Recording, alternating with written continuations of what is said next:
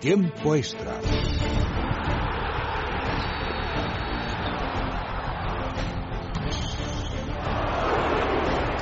Carlos, mi bola ha ido dentro. No perdemos, no merecemos, no merecemos. Derecha, derecha, rápido. Ojo y señal, se cierran así, se abre.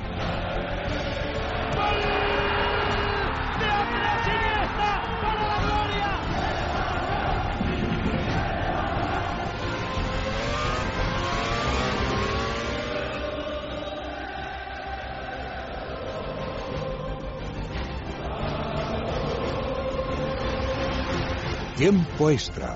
En Es Radio, el mejor deporte.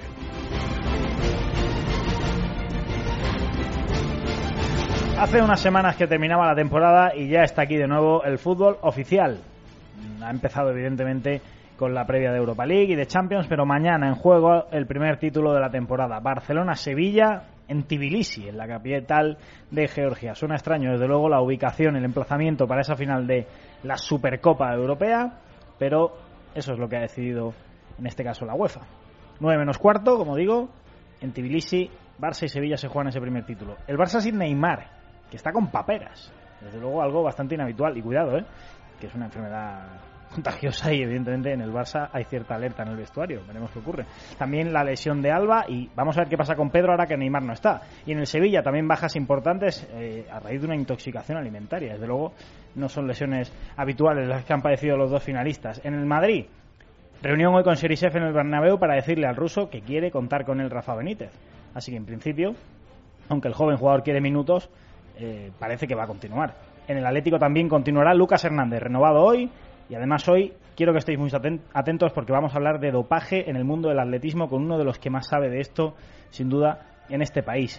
Y además hoy buena noticia porque Chris Froome va a estar en la Vuelta Ciclista a España y mañana comienzan los amistosos de la selección española de cara del Eurobasket. Comenzamos con el tiempo de deporte en Es.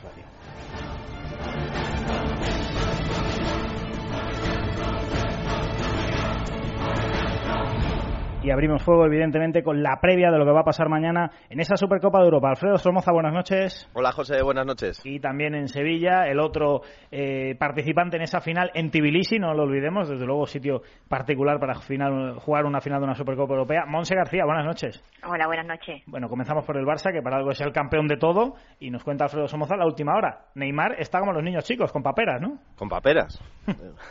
15 días de baja y preocupación en el seno, sobre todo el, del médico, de los servicios médicos culés, ya que es una enfermedad muy contagiosa. Sí. Y hay que tener en cuenta que todo, todo aquel que no haya pasado por las paperas Uh -huh. puede ser contagiado. Así que hay alerta y a estar muy atentos en las próximas horas por si hay algún síntoma de, de estas paperas que ha cogido el brasileño. No se va a perder solo esta Supercopa, sino también la de España, casi con total seguridad. Sí, 15 días de baja seguros y además que es una enfermedad que al dar fiebre, al ser infecciosa, eh, produce debilidad y entonces seguro mínimo 15 días. Eh, evidentemente, ahora seguiremos hablando del Barça, pero esto, el que el- al que le cambie el futuro radicalmente es a Pedro, porque ahora mismo el Barça eh, igual se puede desprender de Pedro pensando a medio plazo, pero desde luego en estos próximos 15 días le va a necesitar. Desde luego, es el, el primer reserva que tiene Luis Enrique para, para ese tridente ofensivo. Eh, Hay que decir que sin Neymar, el Barcelona ha disputado 27 partidos y solo ha perdido uno. Pero claro, ¿por qué? Pues también porque tiene suplentes de lujo como Pedro. Luis Enrique ya ha dicho que ha pasado por rueda de prensa y ha, ha dicho que lo de Pedro se va a resolver en, en los próximos días, ¿no? Pero que de momento se ha parado la operación o, desde luego, el Barcelona ahora mismo está en una situación de emergencia en la que, como el Manchester United pague esos 30 millones, se quedaría sin Pedro.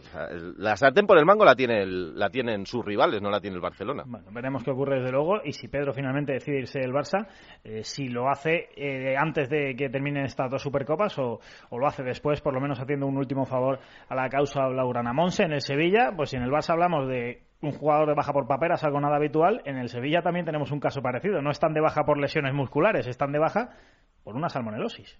Exactamente. Yo creo que van a prohibir a partir de ahora, antes de citas importantes, las reuniones de para hacer piña de cara a los partidos. Porque cuéntanos. En este caso parece ser que una tortilla en mal estado, pues es lo que ha afectado a jugadores como, como Colo, Ensansi y, y bueno, y que merma considerablemente la, la saga de, del Sevilla y, y genera un gran quebradero de cabeza para una y Emery.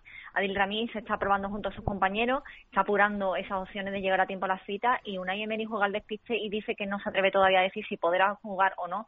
Eh, si juega sería pareja de Krishovia, si no, en ese caso pues tendría que, que jugar Coque o Luismi, o sea que eh, una pareja de centrales de urgencia y que contra el Barça pues no se puede tutear. Mm, hubo una celebración y algo ha sentado mal en el vestuario y desde luego en Sonsi no ha viajado directamente, tampoco viajaba Carrizo, evidentemente Nico Pareja baja de larga duración y tenemos pues eso a Ramí y a Colo entre algodones, así que Monse, ¿qué Sevilla podemos ver mañana?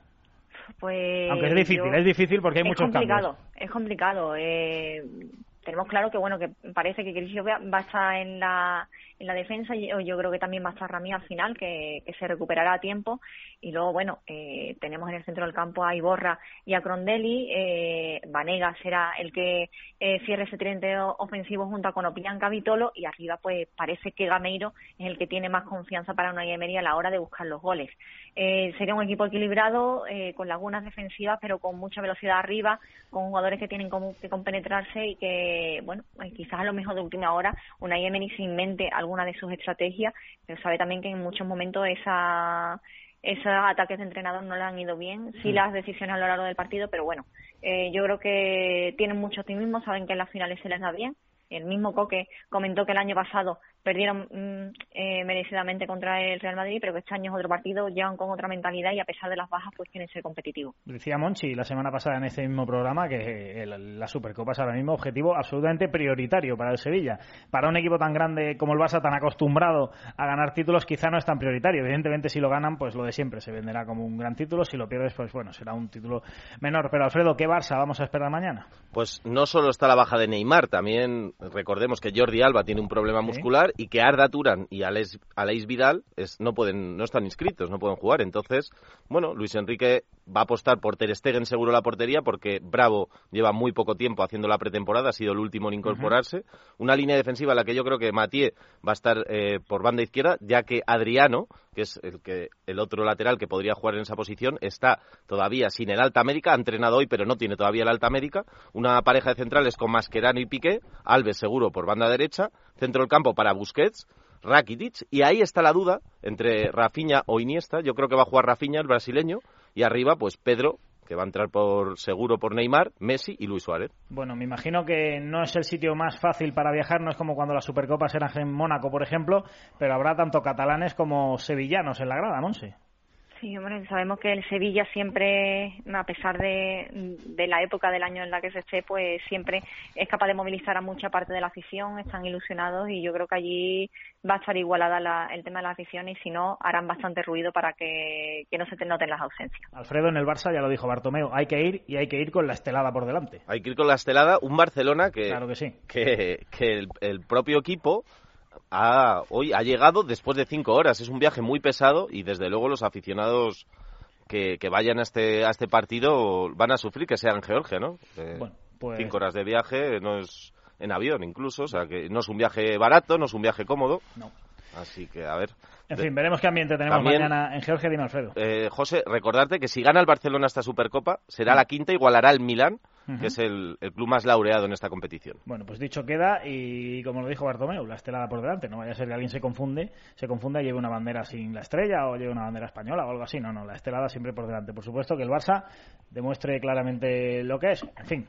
Eh, se le criticó a se- se le criticó a Bartomeu que, que no recurriera a esa sanción y ahora parece que tiene que recular y bueno pues siempre el, el decir pues el aparentar no un poquito y, Más que un club, un partido político, eso es. En fin. así está En todo caso, no os vayáis muy lejos, que enseguida hablo con los dos. Antes de nada, Sergio Valentín, la actualidad del Real Madrid. Buenas noches. Hola José, buenas noches. Cuéntanos esa última hora del Real Madrid con cositas no muy gordas, pero alguna hay, ¿verdad? Sí, alguna hoy. Por ejemplo, hoy hemos sabido que Serisev sí cuenta para Rafa Benítez. Hay una serie de jugadores que tiene que decidir, Odegar, Asensio eh, y otro es Serisev.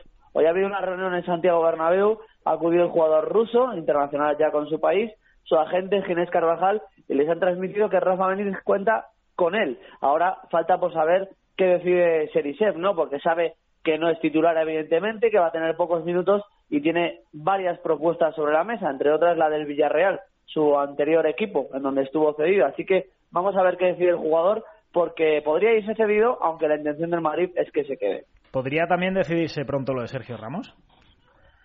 Sí, la intención del Madrid es que se cierre cuanto antes, que se haga oficial cuanto antes, incluso podría hacerse eh, este mismo jueves oficial la renovación de Sergio Ramos. Ya dijimos que tras la reunión en China las partes estaban muy convencidas de ello y la intención del Madrid es que se cierre cuanto antes para dar un golpe de efecto sobre la mesa, sí. Y sobre todo asentar algo de tranquilidad en ese tema que ha sido la coletilla del verano. Sergio, además Cristiano parece que empieza a coger la forma, ¿no?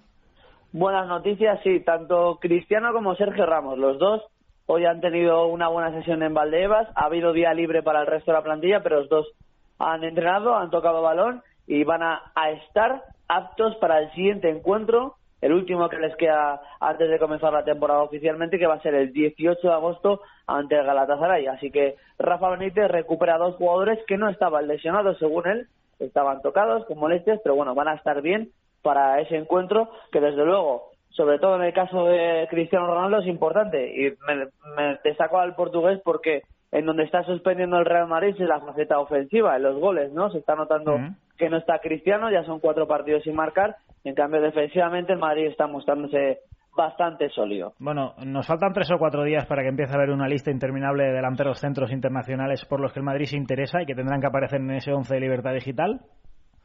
Bueno, yo creo, yo creo que no, que no van a salir tantos delanteros. No me refiero. te, refieres a Karim Benzema. No, no, no, me refiero por interés real del Madrid, sino porque como el Madrid no ha marcado goles, pues que se empiecen a salir Ah, todo tipo de especulaciones, claro. Ah, vale, vale, vale.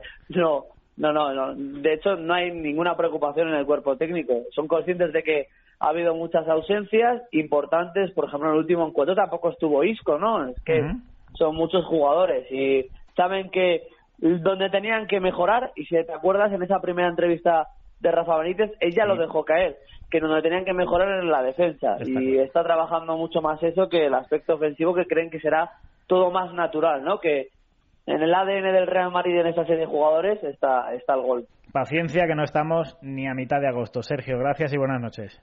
Buenas noches. Hablamos también un poquito de la actualidad del Atlético de Madrid, que viene marcada por la renovación del campeonato Lucas Hernández. David buenas noches. Muy buenas noches, José, ¿qué tal? Bueno, renovación de la perla de la cantena, ¿no? Esta vez sí, esta vez renovación de un jugador francés que sí es oficial. Contábamos la semana pasada esa noticia del equipo un poco extraña de Antoine Griezmann, que renovaba, eh, ampliaba contrato hasta 2019 cuando tenía firmado hasta 2020. O Un sea, poco extraño. desampliaba el contrato, ¿no? Efectivamente, eso no, no, le, no le viene demasiado bien al Atlético de Madrid. Lo que sí le viene muy bien es esa perla que tiene en la cantera, que ya forma parte del primer equipo, que es Lucas Hernández, 19 años, internacional en las categorías inferiores de la selección gala. Además, estuvo en las semifinales de la sub-19 contra España, pero jugó ante la campeona y, y perdieron. Y un jugador muy importante para el Cholo Simeone, que está esperando a ver qué ocurre con Guillermo Siqueira, porque en caso de que salga Siqueira, tiene hueco Lucas Hernández en el Atlético de Madrid. Sería el recambio eh, de Felipe Luis en el lateral izquierdo. Ya secó a Gareth Bale el año pasado en Copa del Rey. Sorprendió mucho que fuera titular en ese partido y lo hizo muy, muy bien.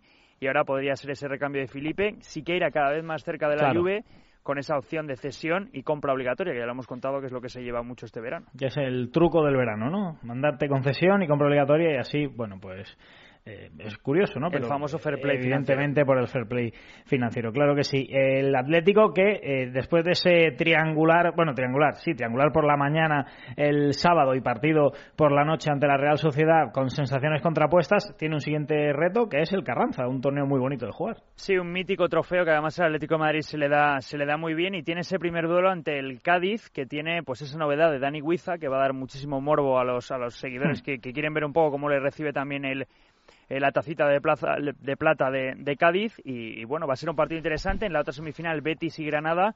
Veremos quién llega a la gran final. Se jugará el, el sábado y en este caso un Atlético, pues que es la última prueba que le queda a esos dos partidos antes del inicio en la Liga contra Las Palmas. Muy bien, David, gracias, buenas noches. Hasta luego.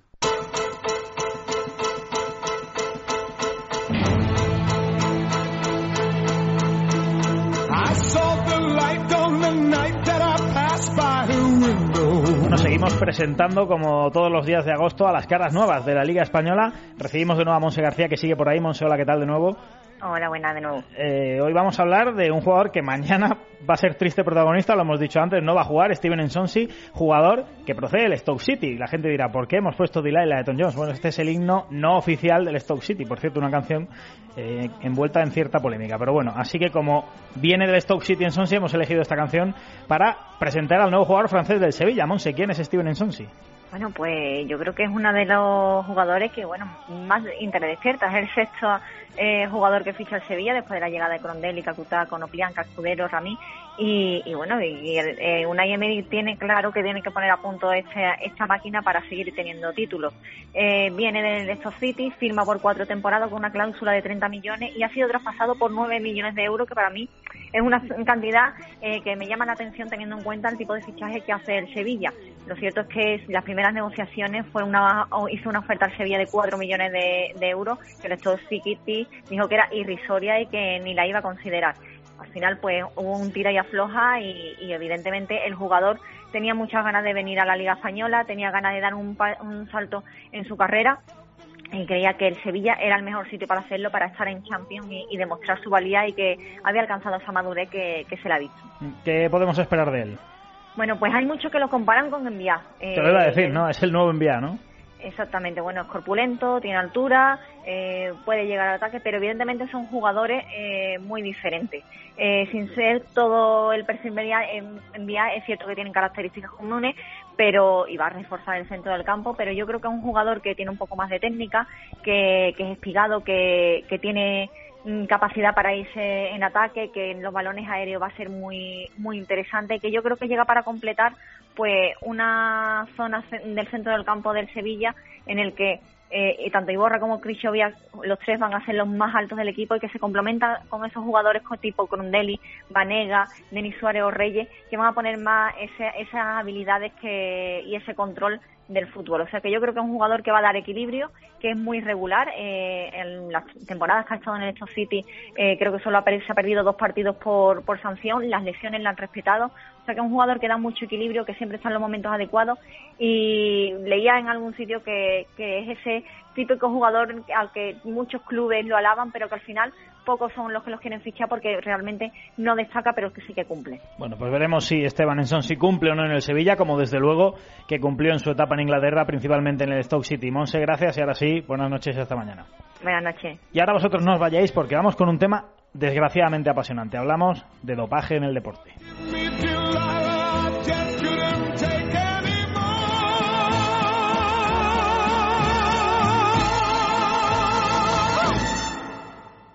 Doctor Martín Vázquez, ¿Oxicol es capaz de reducir la acumulación de colesterol oxidado en las arterias? Efectivamente, con una sola cápsula al día de Oxicol, además de reducir hasta un 30% el colesterol, evitaremos en gran medida la acumulación de este colesterol oxidado en nuestras arterias. Mantén el colesterol a raya con Oxicol, de Laboratorios Acta Pharma.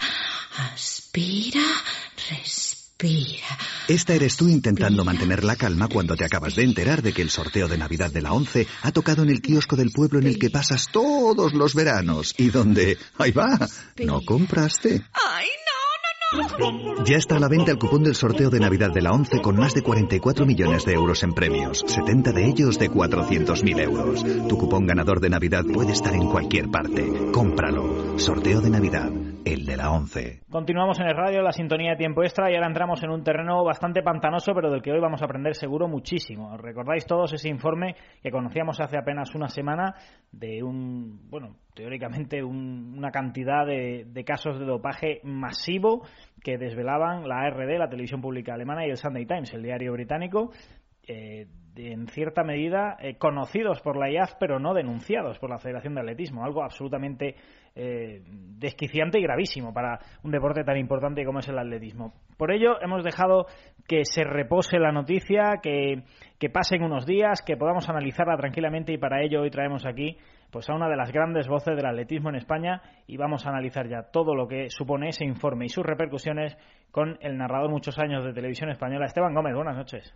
¿Qué tal? Buenas noches, José Manuel. Bueno, yo quisiera saber de una voz como tú qué te parece todo esto que ha ocurrido con este informe de, del periódico británico Sunday Times, de la televisión pública alemana eh, y la reacción de la IAF. ¿Qué sensaciones te deja el cuerpo?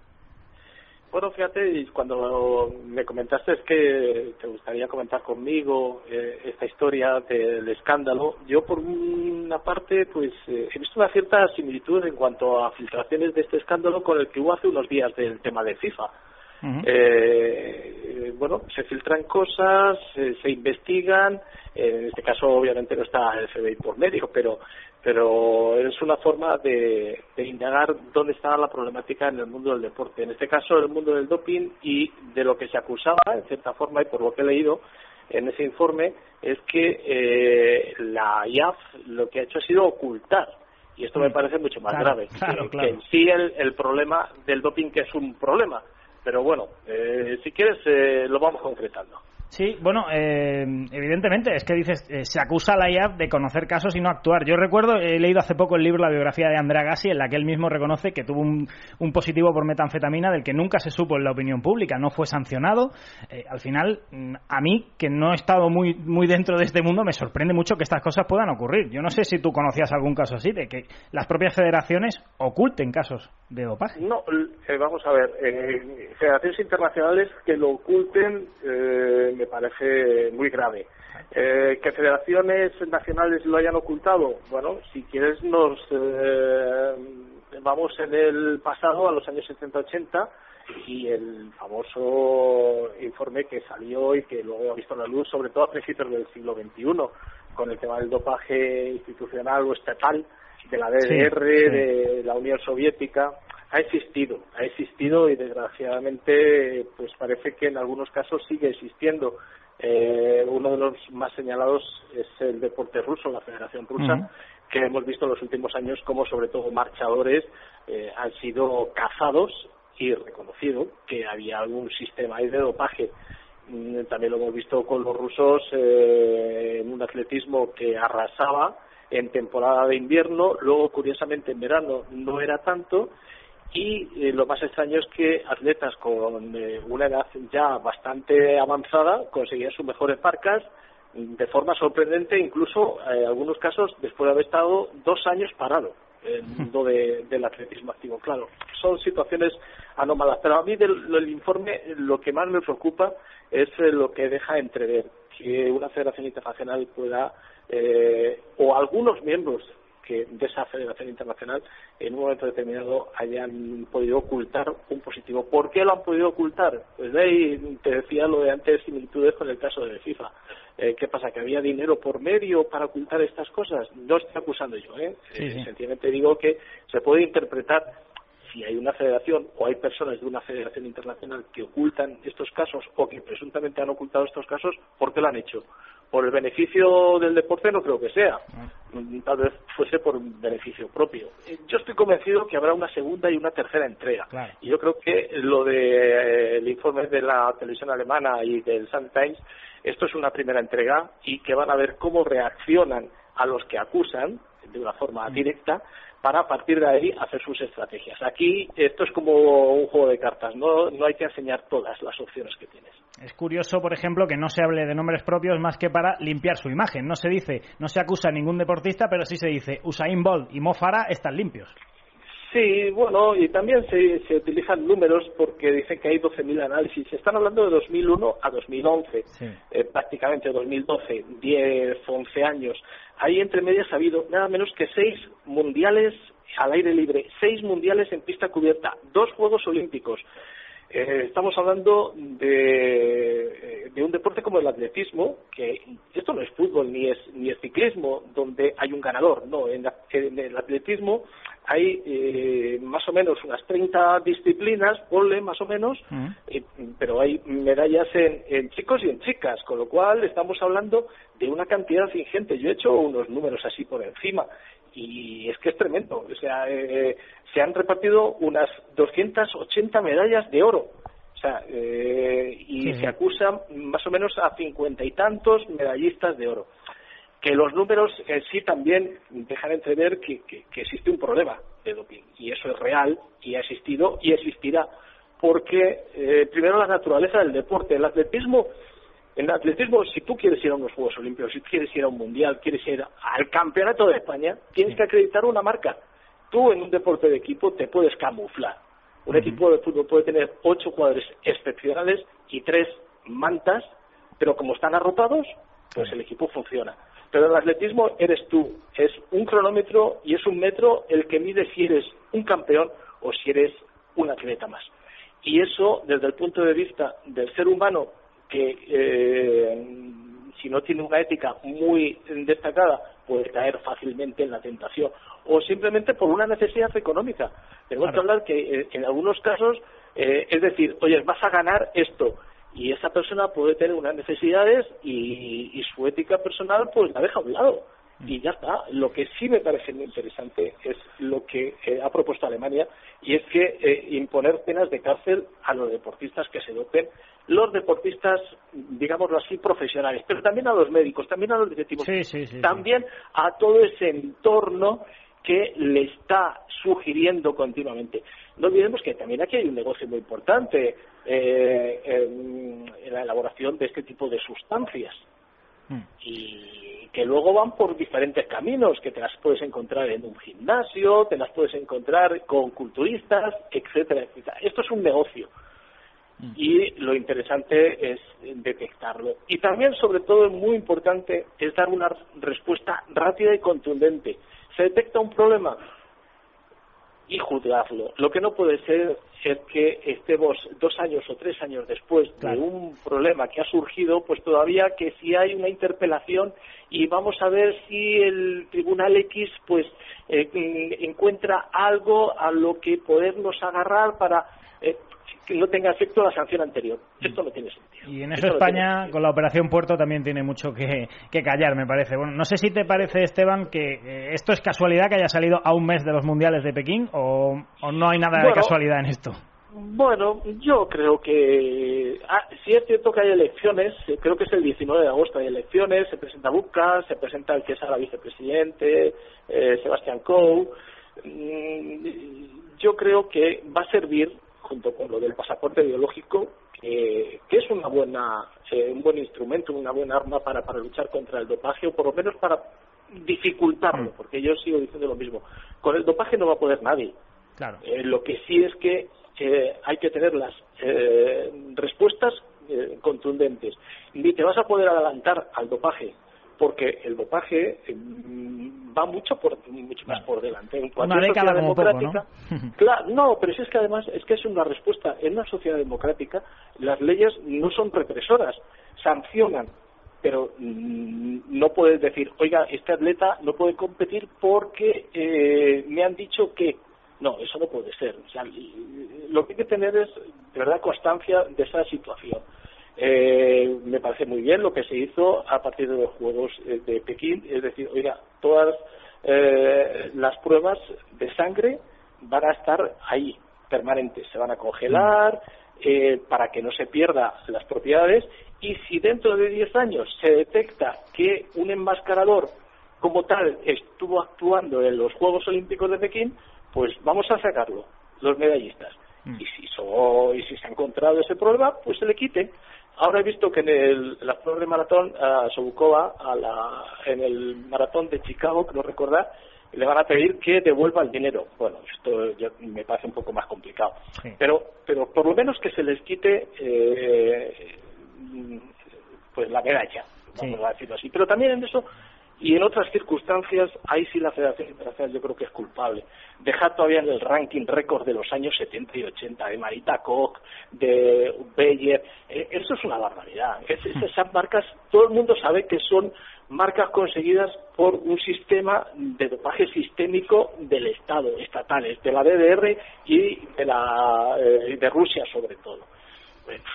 Vamos a quitarnos la careta de una vez. Es necesario, desde luego. Bueno, eh, de hecho, hay... hay en que no hay en otros deportes, ¿eh? porque oye, en la natación también, ¿eh? El nadador chino, tres meses por dopaje, otro campeón olímpico suspendido por dopaje en 2008.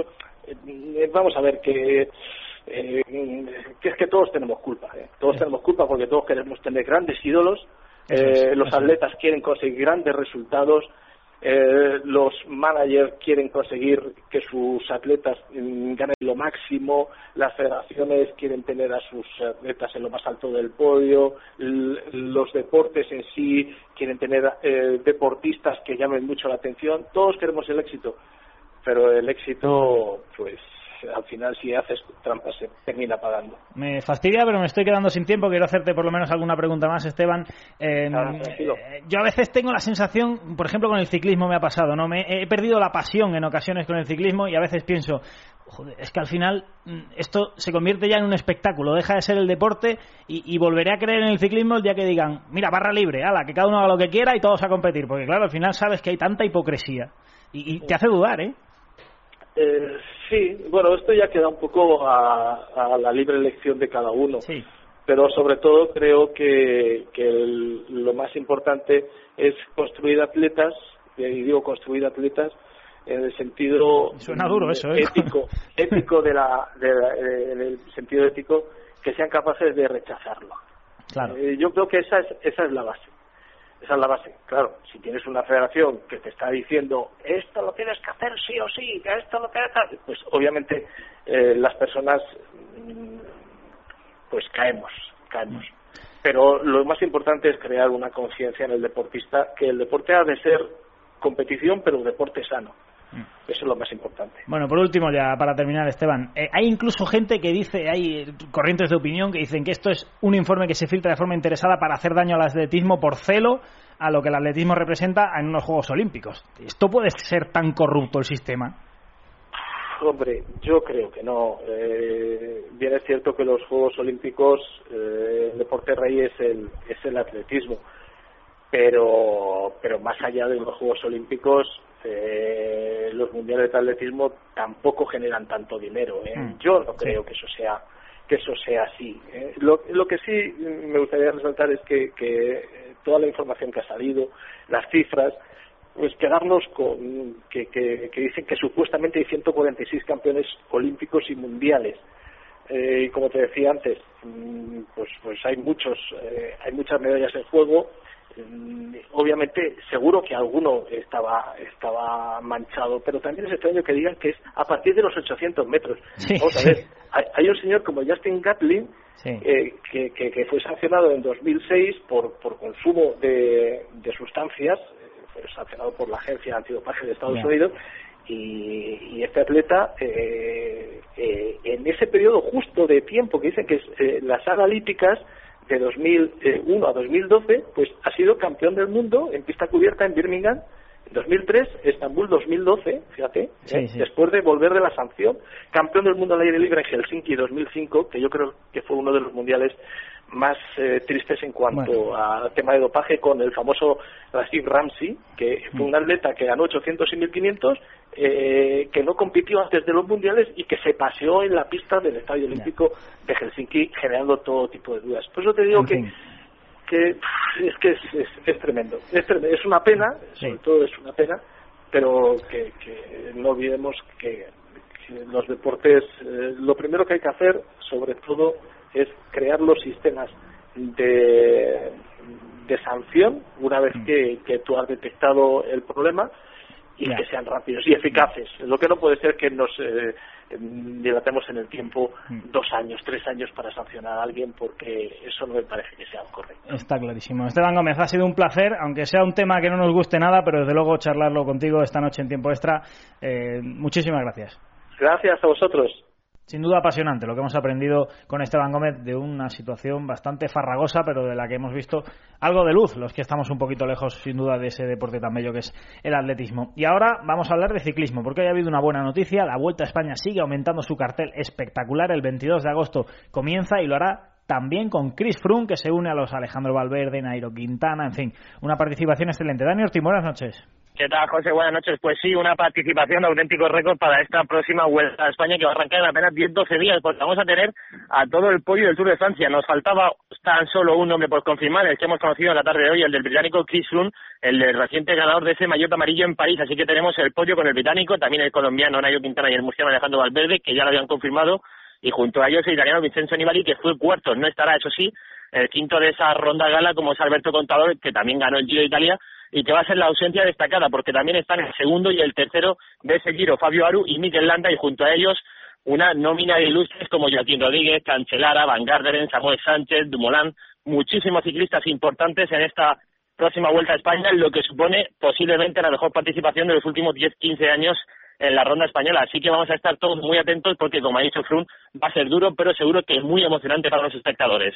Gracias, Dani. Tenemos que pasar también por el baloncesto. La selección española sigue preparándose para ese próximo Eurobásquet y mañana arranca la gira de amistosos. Eh, Agustín García, buenas noches. Buenas noches, José. Cuéntanos.